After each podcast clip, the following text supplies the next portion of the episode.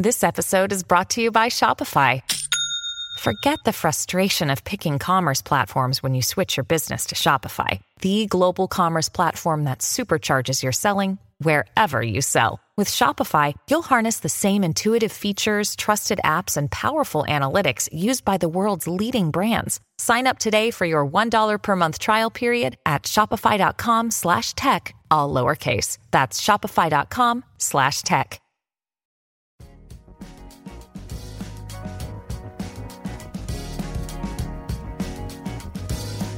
Al día con Tribunito por la mañana.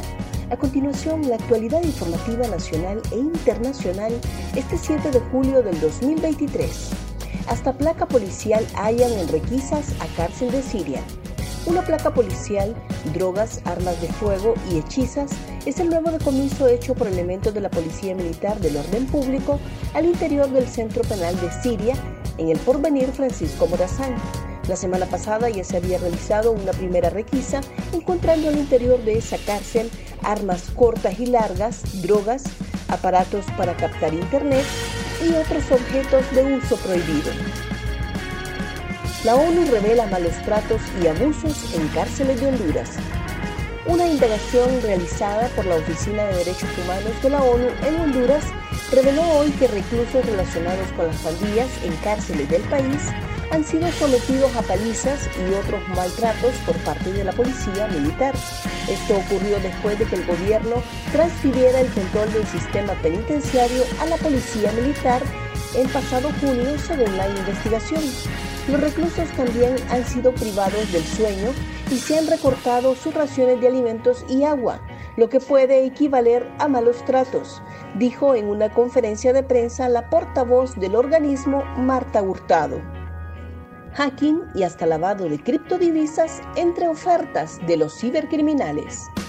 ESET, compañía líder en detección proactiva de amenazas, advirtió que hoy en día las estructuras cibercriminales son cada vez más complejas y la industria del cibercrimen es una de las que más rápido está creciendo. Según un estudio realizado por Ventures, el cibercrimen costará al mundo alrededor de 8 trillones de dólares durante el año 2023 un 25% más que en 2021. Las mayores ganancias de estos grupos organizados provienen de la venta de productos y servicios de la dark web. ESET analizó los más importantes, entre estos los servicios de hacking. Los atacantes se promocionan destacando sus habilidades técnicas y conocimientos en diferentes lenguajes de programación. Más noticias nacionales con por la mañana. Exdiputada Marlene Alvarenga denunció alevosa agresión a manos de un motorista. La exdiputada y dirigente política denunció en sus redes sociales haber sufrido una fuerte golpiza por un hombre que la perseguía por el sector de la colonia Ato del Medio en Tegucigalpa. Me golpeó horrible en la cara, aparte de eso me quebró el celular. Por eso es material. Me golpeó mi cara, me la agarró a golpes, denunció ayer jueves la presidenta del partido Anticorrupción. La exdiputada, mediante sus redes sociales, compartió un video en el que aparece llorando y con su rostro ensangrentado. Suenan fuertes precandidaturas.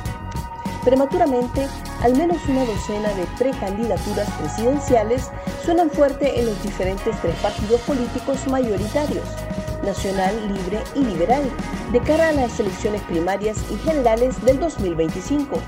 La tribuna consultó a diferentes dirigentes de base de estas formaciones políticas para conocer los nombres que desde ya se manejan, mientras que en las redes sociales circulan hasta encuestas consultando las diferentes preferencias. De acuerdo a estas fuentes, en el Partido Nacional, la mayor oposición del país, siguen en pie las aspiraciones del último candidato, Nasri Asura, conocido como Papi a la Orden, y como novedades el politólogo Mario Chano Rivera, el periodista Jorge Zelaya, y el regreso del dos veces alcalde de la capital, designado presidencial y también ex precandidato Ricardo Álvarez. Reñida estará la competencia en el Miss Honduras Universo 2023.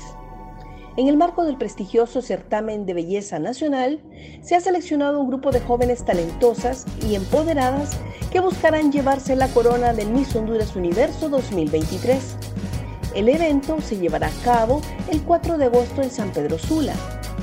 Suelen Clemente, reconocida presentadora de televisión, se unió a las candidatas representando la elegancia y el carisma de la pantalla chica. Carla Guisa, una brillante abogada y oficial de la Policía Nacional de Honduras, de tan solo 24 años, representa a la ciudad de La Paz por su belleza y conocimiento. Según Luis Redondo, no es por el CAF la parálisis legislativa. El presidente del Congreso Nacional, Luis Redondo, de nueva cuenta recalcó que el acta de ratificación para que Honduras se adhiera a la Corporación Andina de Fomento ya está aprobada.